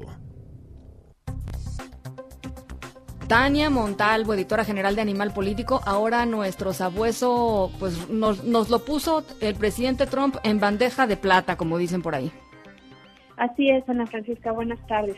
Pues así es, ¿Cómo esta estás? vez fue el presidente Donald Trump que en conferencia de prensa pues preguntó y a entender con, pues, con mucha sorpresa y afirmando si era posible pues eh, inyectarse desinfectante o eh, para pues evitar y curarse de evitar la, la enfermedad que provoca eh, el nuevo coronavirus o curarse de esta enfermedad. Él lo dice en conferencia de prensa y a partir de ahí, pues bueno, ha provocado una serie de reacciones que van, por supuesto, desde los mismos productores de, ese- de los desinfectantes Lysol, diciendo que pues eh, el uso incorrecto de los desinfectantes incluye pues cualquier eh, ingestión, inyección o, roce- o ro- rociarlo sobre el cuerpo y pues especifican que como líder de estos productos sanitarios eh, tienen súper claro que bajo ningún concepto sus desinfectantes deben administrarse en el cuerpo humano de ninguna manera, ¿no? Es importante, aunque parezca un poco absurdo, eh, pues la, la recomendación del presidente Trump, dentro de estas reacciones, pues sí hubo algunas dentro en redes sociales en donde Ujú. preguntaban si quizá no tomado, pero quizá sí medio diluido y hacer rociarlo sobre el cuerpo, si esto podía tener algún tipo de consecuencia y hay que decirlo que, que, que, es muy peligroso para la salud, ¿no? Este, los mismos servicios de salud del gobierno de Estados Unidos pues han desmentido el dicho de, de, presidente Trump y han pues publicado en, distintos comunicados oficiales que de ninguna manera eh, se ingiera algún tipo de desinfectante o de detergente, mucho menos se inyecte algún tipo de producto de limpieza, que no hay manera de que el cuerpo humano pueda resistir pues este tipo, este tipo de acciones, de actividades, aun cuando el presidente Trump lo dijo en conferencia de prensa para prevenir contagiarse de, del COVID-19, Ana Francisca. Sí, no, qué barbaridad. Este, además me, me, dio mucha risa porque inmediatamente salieron pues varias compañías a las que hizo alusión abierta explícitamente el presidente Trump a decir no, no, no, no, no. O sea, esto no, esto es una información totalmente falsa. Pero es muy impresionante y creo que yo creo que el, el aprendizaje de, de, de hoy, uno de los aprendizajes de estos días también es pues la información falsa la generan eh, pues cuentas anónimas y la generan intereses obscuros ahí por ahí, pero también la pueden generar, por supuesto, eh, personajes eh, reconocidos y que tienen pues muchísima credibilidad con amplios sectores de la población y eso hay que entenderlo también, ¿no? Sí, claro, o sea, la, la, reacción de los fabricantes de estos productos de limpieza, como dices, fue inmediata, no, pero también se dio porque sí hubo algunos seguidores del presidente Donald Trump que empezaron a pues a difundir en sus redes sociales que bueno que quizá no era mala idea no no era mala sí. idea untarse algún tipo de cloro ingerir un poquito este desinfectante etcétera no y por supuesto uh -huh. esto es muy peligroso no o sea todos claro. los expertos en salud eh, hoy ha sido un tema en Estados Unidos en donde han negado en diferentes cadenas, en diferentes entrevistas, o sea, de ninguna manera se debe ingerir cloro o cualquier otro tipo de desinfectante o detergente, ¿no? O sea, no hay mm. manera, por mucho que el presidente Donald Trump lo haya dado a entender en una conferencia de prensa. Bueno, pues eh, ahí está, eh, y, y, bueno, hecha la aclaración, por supuesto. Gracias, eh, Tania, te mando un abrazo, buen fin de semana. Gracias, igualmente, buen fin de semana. Bueno, vamos rapidísimo a la conferencia de prensa del informe diario sobre el crédito a la palabra para reactivar la economía, así le han llamado. Eh, está hablando en estos momentos el coordinador general de programas para el desarrollo en presidencia, Gabriel García Hernández. Vamos a escuchar. Solamente mencionarles muy rápido, para que esto se entienda bien, ilustrarlo. En la parte de comercios, Estamos hablando de todas las fonditas, las taquerías, las loncherías, los anteojitos. Son todos estos comercios que pueden estar en su propio domicilio o en los tianguis. Están todas las tiendas de abarrotes y recauderías, todos los puestos de ropa, zapatería, joyería y bisutería. Y son los tres principales. Como ven, hay 42.831 negocios de fonditas, que es lo que más está encontrando y es obvio porque mucha gente pues vende comida, ¿verdad? En las colonias populares, en muchas zonas y pues esto refleja este análisis. También todas las carnicerías y pollerías, las papelerías, 6.907 y en general locatarios en mercados, 4.228 y la intención es ir presentando la estadística diaria, el avance, no solamente de esto, sino el tipo de negocios. Hay una cualidad muy buena del censo y del método que estamos haciendo, que la gente está enviando la foto de sus negocios. Y eso pues ya es una prueba a, a la palabra de que realmente son negocios que tienen al menos por mínimo un año de estar establecidos. Entonces, bueno, por eso pues estamos es lo que está pensando, pasando en estos momentos eh, ahí en eh, Palacio Nacional. Eh, Gabriel García, de programas para el desarrollo del, de la presidencia, el coordinador general. Ahora, pues ya ven, ahí está la mañanera el presidente López Obrador. Ahora todos los días va a haber esta conferencia a las seis de la tarde con el recuento pues de los uh, trabajos y del crédito a la palabra. Y después a las 7 de la de la noche la conferencia de, del vocero de esta crisis del subsecretario López Gatel. Así es que pues bueno, nos quedan pocas horas en el día, ¿no? Este, sin, sin escuchar a funcionarios, a funcionarios de la administración federal eh, hablar sobre, pues, sobre lo que, lo que están haciendo eh, en esta, en esta coyuntura. En general, el presidente pues lleva un año y cachito con sus mañaneras. Así es que, eh, pues una nueva, una nueva rutina. Ahora a las seis de la tarde tenemos estas nuevas conferencias de prensa todos los días, por lo menos en lo que dura esta, esta, pues esta pandemia, esta coyuntura sanitaria. A las seis de la tarde con 25 minutos. Al volver vamos a estar platicando sobre el decreto que publicó el presidente López Obrador, el Ejecutivo Federal, en la Gaceta Oficial. Em, en el, diario oficial de la, de la Federación, perdón, eh, para hacer frente a, este, a este asunto de, pues, de la crisis económica y de la pandemia de COVID-19. Vamos a la pausa, regresamos. Medidas preventivas ante coronavirus. ¿Qué medidas básicas de precaución debemos tener ante la propagación internacional del coronavirus? La Organización Mundial de la Salud emite las siguientes recomendaciones. Lavar manos regularmente con agua y jabón o con desinfectante a base de alcohol. Permanecer a un metro de distancia de cualquier persona con síntomas como tos y estornudos. Cubrirse la boca y la nariz con el codo o un pañuelo alto cero estornudar. Evitar tocarse los ojos, la nariz y la boca con las manos para evitar transferir el virus de la superficie a sí mismo. Buscar atención médica si existen síntomas de fiebre, tos y dificultad para respirar. Como precaución general, adopte medidas de higiene cuando visite mercados de animales vivos o mercados de productos frescos. Evite el consumo de productos animales crudos o poco cocinados. No usar mascarillas si no es necesario. No es conveniente gastar recursos. Seguir instrucciones de las autoridades sanitarias. Mantenerse informado sobre COVID-19 a través de fuentes fiables de información. No difundir noticias falsas y no contribuir al alarmismo. En un momento continuamos en directo con Ana Francisca Vega. Continúas escuchando en directo con Ana Francisca Vega por MBS Noticias.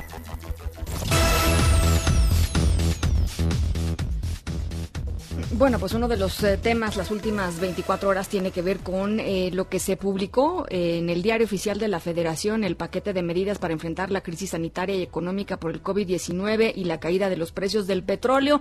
y a partir de que se publica lo que se había anunciado, lo que el presidente había anunciado antes, bueno, pues empiezan a surgir una, una serie de dudas y de cuestionamientos en términos de pues la constitucionalidad de lo que se publicó de los cambios legales que requeriría algunas de las de las de los planteamientos que hace ahí el presidente eh, López Obrador del papel que juega la Consejería Jurídica de la Presidencia de la República porque pues bueno de acuerdo con los expertos hay hay unos vacíos eh, eh, importantes en, lo publicado. Y sobre todo pues entender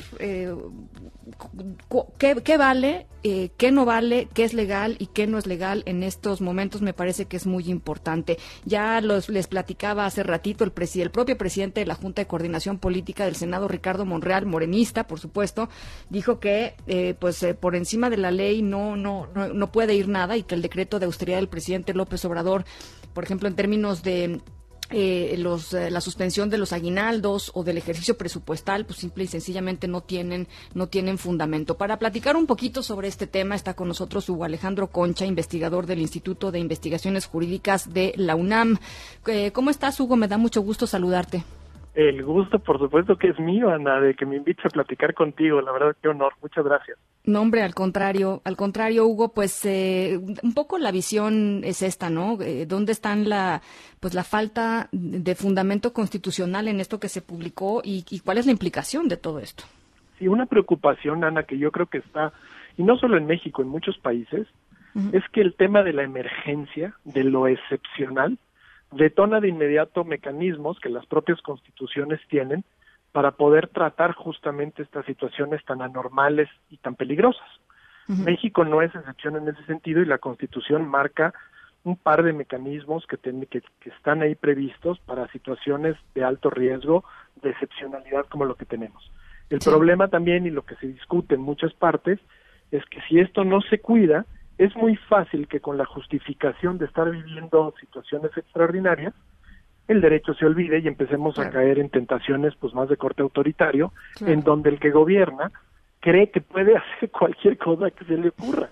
Y eso triste y desafortunadamente creo que sucedió ayer con el decreto, a través de este decreto por el que se establecen medidas de austeridad, donde básicamente ni en forma ni en fondo se ajusta a lo que nuestra constitución solicita y le da al presidente como facultades para poder llevar a cabo.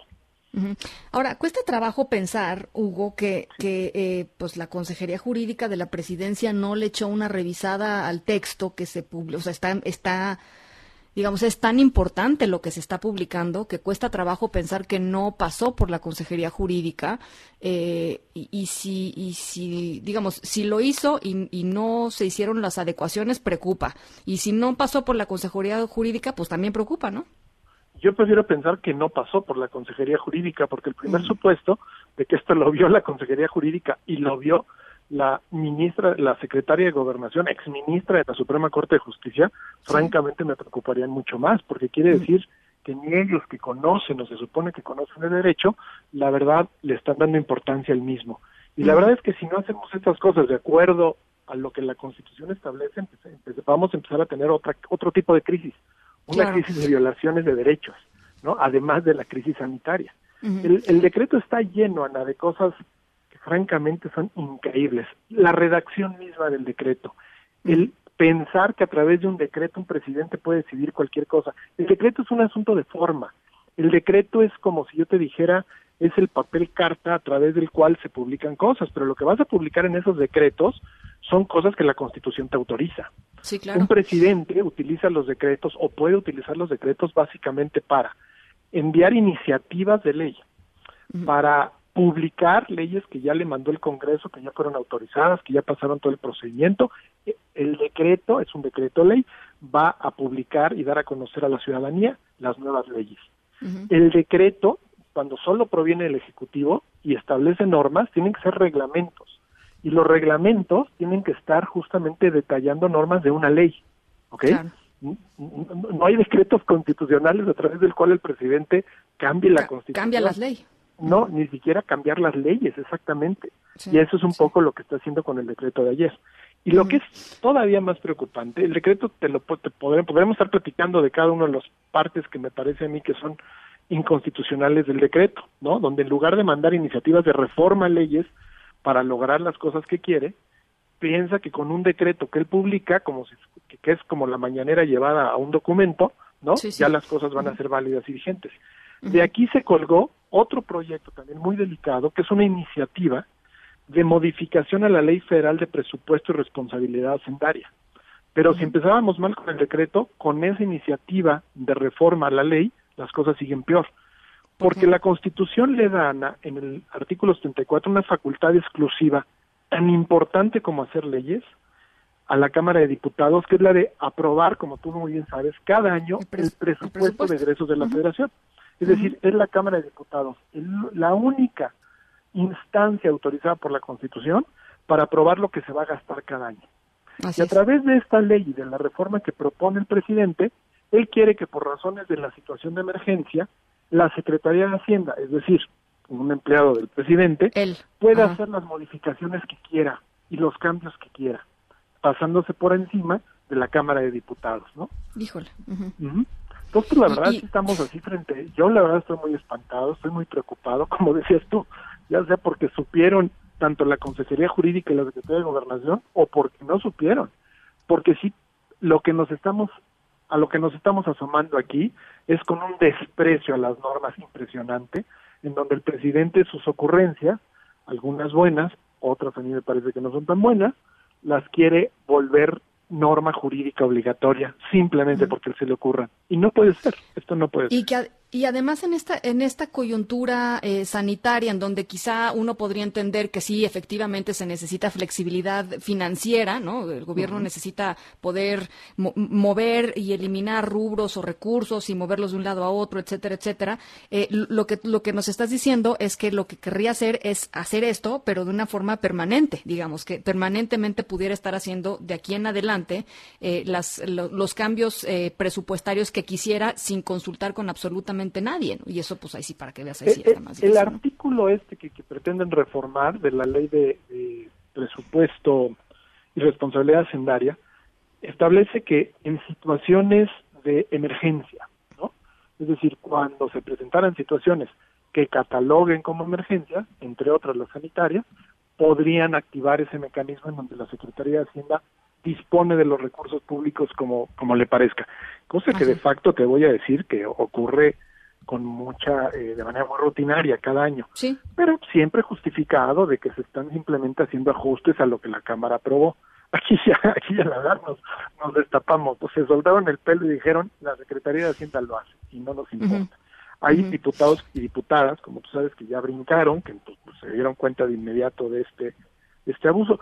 Y lo que a mí, lo, lo que me llama mucho la atención, Ana, es que como que no acaban de entender en la presidencia de la República cuáles son los mecanismos de emergencia que tenemos. Porque el principal y que ya se está utilizando, pero se ha utilizado de manera verdaderamente escasa y me atrevería yo a calificar hasta deficiente, es el famoso Consejo de Salubridad General. el Consejo de Salubridad General, dice la Constitución, depende del presidente de manera exclusiva. No tiene que pedirle permiso al Congreso, no tiene que pedirle permiso a la Cor, a nadie, depende de él. Pero una cosa es que el Consejo de Salubridad General, que depende de él, sesione y apruebe y en su caso emita normas generales, que es el mecanismo establecido en la Constitución, a que el presidente se lo brinque y piense que él, como presidente, lo puede hacer. Y este pequeño brinco en la formalidad, muchos podrían decir, ay, pues va a ser lo mismo. No es lo mismo. Siempre que tienes un órgano de deliberación donde hay otros actores, y en el Consejo de Salubridad General hay muchos actores sociales importantes, que aunque a lo mejor no ganen una votación, vamos a escuchar sus voces, como es el caso del rector de la UNAM, por ejemplo, pues sí es muy importante que las cosas que se están proponiendo y las normas generales que quiere emitir el Consejo, pues sí sean discutidas y sean conocidas públicamente, ¿no? Es decir, sí, hay, sí, sí le está sumando un elemento de rendición de cuentas frente a la ciudadanía, muy diferente a ahí les va mi decreto y cúmplanlo.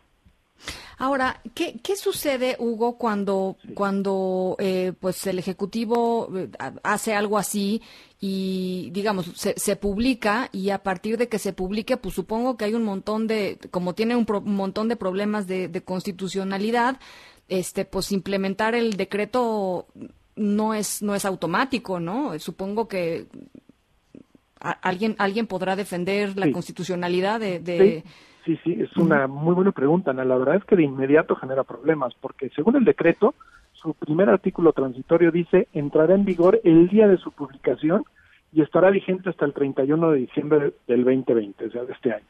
Cosa que ya pone cosas medio difíciles, aun si fueran cumplibles. Por ejemplo, esto de que desaparece 10 subsecretarías. O sea, van a desaparecer 10 subsecretarías temporalmente que ni sabemos cuáles son, pues. que ni, que ni, que ni justificó ni dice cuáles. Y además, para hacer eso, tiene que modificar reglamentos orgánicos de las dependencias. Otra vez, no es nada más ahí les voy, ¿no? En fin, pero lo que estás preguntando es, es totalmente correcto. Es decir, esto no pasa por el Congreso. Entonces, el Congreso en sí mismo no tiene que aprobarlo. Y esto que se supone que ya está vigente el día de hoy, genera un problema porque muchos reglamentos y leyes no tienen esos cambios. Entonces, ¿qué aplicas tú? El reglamento, la ley que establece algo, por ejemplo, el tema de los de los aguinaldos, ¿no? La ley laboral establece aguinaldos para el personal de la administración pública también. Y la ley dice que se les tiene que pagar un porcentaje determinado por los días que tienen trabajando, etcétera, etcétera.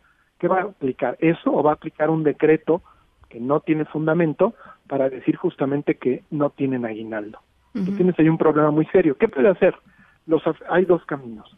O actores políticos que, por ejemplo, eh, pueden de inmediato interponer una acción de inconstitucionalidad ante la Corte para que determine que este decreto no tiene ni pies ni cabeza y, y lo expulsa al declararlo inválido del ordenamiento jurídico, cosa que francamente yo la veo complicada porque pues, no tenemos una Corte que se haya querido estar eh, enfrentando al Ejecutivo en los últimos meses.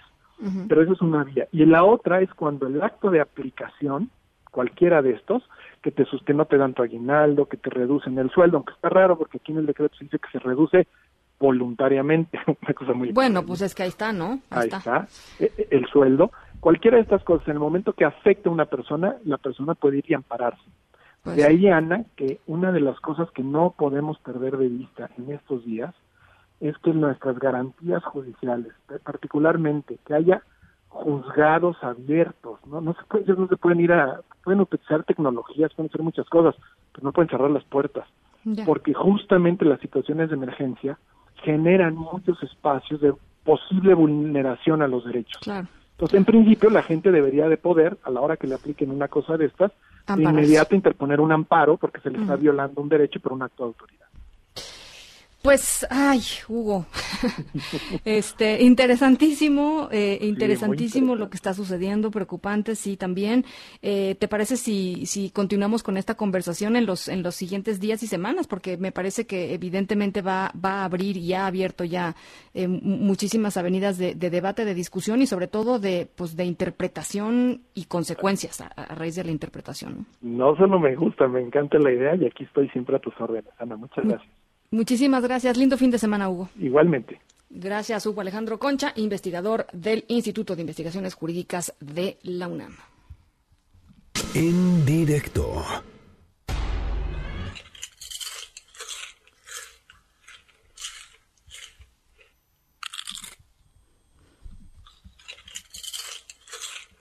Bueno, pues un- niño este, veracruzano mm, que mm, pues en esta coyuntura del COVID-19 extrañaba, extrañaba mucho una actividad. Eh, una actividad que obviamente tiene que, sal- que ver con salir, con disfrutar de, de, pues, unas ricas palomitas, ¿no? Este, eh, sentarse a gusto en un lugar y desconectarse un par de horas. Seguramente ya me cacharon de qué estoy hablando. Bueno, este, nuestra historia sonora de hoy tiene que ver con este niñito. Eh, fue su cumpleaños en esta coyuntura y al ratito les platico qué fue lo que hicieron sus, sus papás, sus familiares para hacerlo sentir un poquito, un poquito mejor. Nos vamos a la pausa a las 6 con 42. Regresamos con más. En un momento continuamos en directo con Ana Francisca Vega. Continúas escuchando en directo con Ana Francisca Vega por MBS Noticias. No se crea ni se destruye. Ciencia en directo con María Emilia Beyer. María Emilia Beyer, directora de Universum Museo de la Ciencia. ¿Cómo estás? Hola, muy bien Ana Francisca, muchas gracias. ¿Qué Eh, onda? ¿Qué nos espero traes? que ¿Qué nos cuentas? también. Acá todo muy bien, ¿sí? Qué bueno. Oye, pues bueno, pues seguimos en esta contingencia necesaria, cada vez más necesaria, de hecho, pues para no volvernos este, amigos del, del virus y ser su transporte. Entonces, pues tenemos que estar, eh, pues a veces encerrados, ¿verdad? O no a veces, más bien encerrados en casa.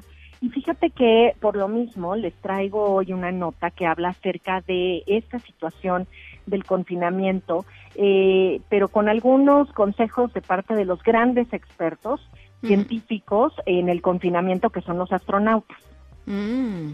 Eh, porque bueno, ellos de repente sí tienen que estar realmente muchísimo tiempo, pero ade- pero además pues con la mente sana, Sí. ahora sí que el cuerpo sano, están a miles de kilómetros, no se pueden enfermar, no pueden regresar sí. tan pronto a casa, en fin, ¿no? Son como unos superatletas en todos los sentidos, tanto en mente como en cuerpo, y de hecho para ser astronauta, pues una de las cosas que tienes que demostrar es que tienes una mente que puede resistir la ansiedad ante el confinamiento, ¿no? Entonces, eh, por ejemplo, el astronauta hoy retirado Scott Kelly estuvo casi un año en la Estación Espacial Internacional viviendo y, y pues a veces llegan compañeros que hablan otras otras lenguas y a veces está solo y en fin, ¿no?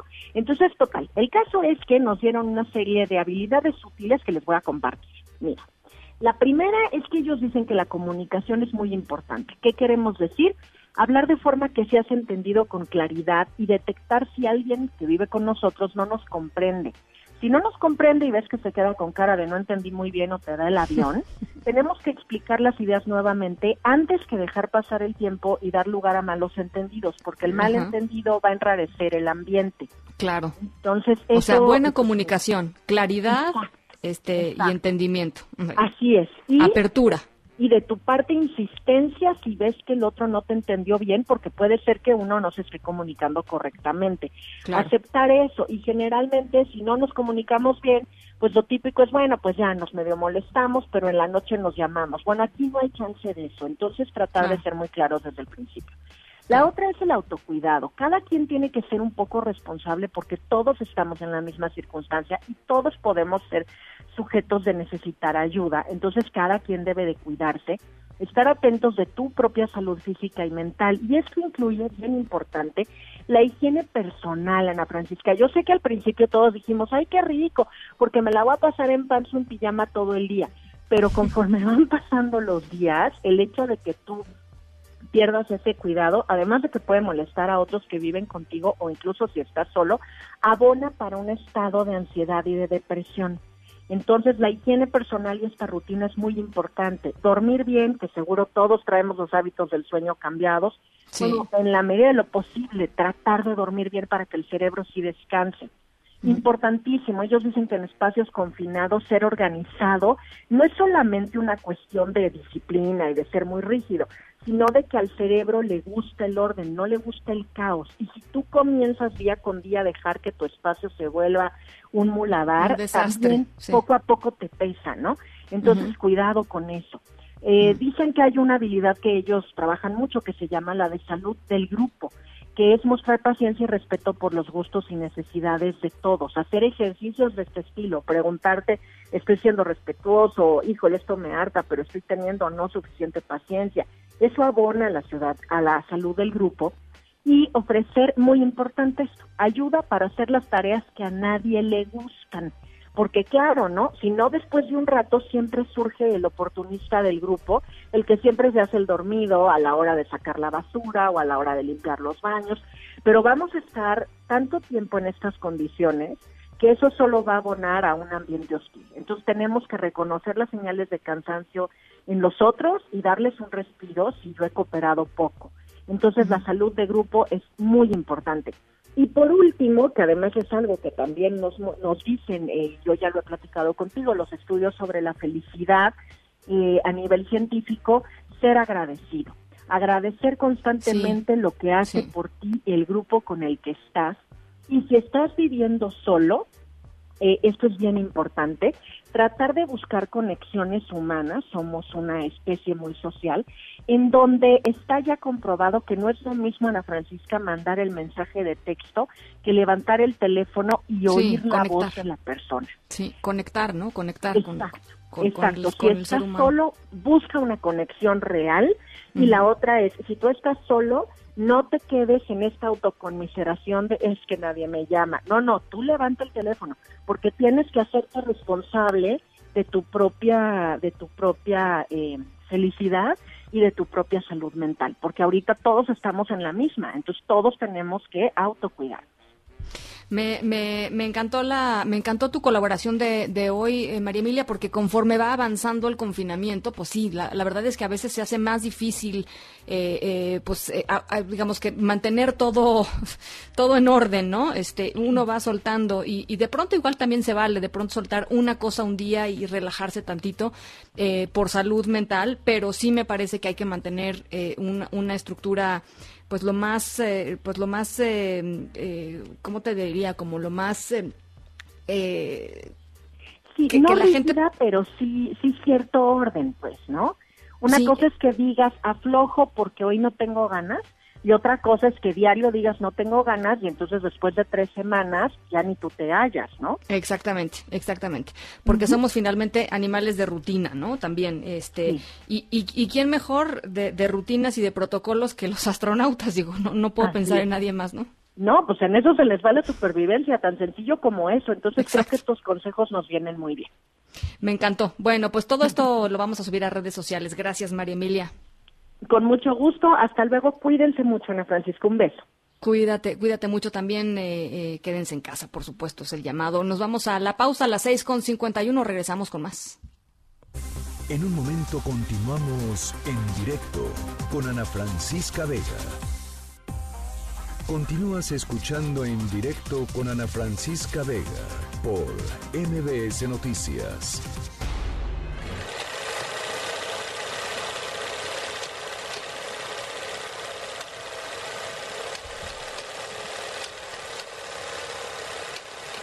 Bueno, nuestra historia sonora de hoy tiene que ver con un chiquito, un niño que le encantaba ir al cine antes de pues, la contingencia por el COVID-19, era lo que más le gustaba, y sus papás en Veracruz decidieron animarlo un poquito y montar su propio cine en casa con cartelera, con taquilla, con dulcería. Las fotos están de verdad increíbles, las subieron por supuesto a, Facebook. Eh, y bueno, pues el, resultado de- del cine casero, la verdad, está, está increíble. Eh, en las fotos que compartió Mariel Mávil, eh, la mamá, se puede ver que en la cartelera hay cintas como Capitana Marvel, Guardianes de la Galaxia 2, Thor. Este, además imprimieron eh, boletitos y rótulos especiales para los sillones, los acomodaron en la sala y todo, y los marcaron como la fila A, eh, los asientos A1, A2 y A3. Está Está la verdad muy muy tierno. En su publicación hay además este pues un videíto con, con la cara del chiquito cuando se supone que llega al cine. Eh, ha sido compartida ya 32 mil veces. Por supuesto, se las, se las compartimos nosotros a través de nuestras redes sociales para que la puedan ver con calma. MBS Noticias Contigo en Casa tiene para ti notas positivas. Our hot, dense state that nearly 14 billion years ago expansion started. Wait, the earth began to cool, the autotrophs began to drool, Neanderthals developed tools, we built a wall. We built the pyramids, math, science, history, unraveling the mystery that all started with a big bang. Since the dawn of man is really not that long. Karime López, ¿cómo estás? Buenas tardes, platícanos. Ana, buenas tardes. Te traigo la buena noticia antes de irnos al fin de semana sobre coronavirus, por supuesto. Para quienes han visto esta serie, la teoría del Big Bang o The Big Bang Theory, saben que los personajes admiran a una persona, el gran astrofísico Stephen Hawking, que falleció hace dos años. Pues su familia decidió donar el ventilador que usaba a un hospital que lo ayudó, lo trató en Cambridge, la ciudad universitaria donde él vivía y trabajaba. Como recordarán, Stephen Hawking tenía esclerosis lateral amiotrófico, amiotrófica, y eso lo llevó a una silla de ruedas y bueno, otras complicaciones que tuvo, y ahora el ventilador que usaba lo van a usar para ayudar a pacientes con coronavirus. Ah, mira, pues una buena, una buena noticia. Esas, eh, esa y otras noticias más las pueden encontrar en la página web mbsnoticias.com, ¿cierto? Es correcto, ahí hay buenas noticias, pueden revisar mitos, toda la información de la que tengan dudas del coronavirus la encuentran en mbsnoticias.com. Muy bien, Karime López, te agradezco mucho. Buen fin de semana. Igualmente, Ana, buen fin de semana a todos. Muchas gracias. Las seis con 58 nos vamos a nombre de todos los que hacen posible este espacio informativo. Gracias por habernos acompañado toda esta semana. Yo soy Ana Francisca Vega y se quedan como siempre con Gaby Vargas. Después, ya saben, charros contra gangsters. Pasen buena tarde, cuídense mucho, quédense en casa, disfruten su fin de semana y nos escuchamos por aquí el lunes. MBS Noticias presentó En directo con Ana Francisca Vega. Información para todos. Este podcast lo escuchas en exclusiva por Himalaya. Si aún no lo haces, descarga la app para que no te pierdas ningún capítulo. Himalaya.com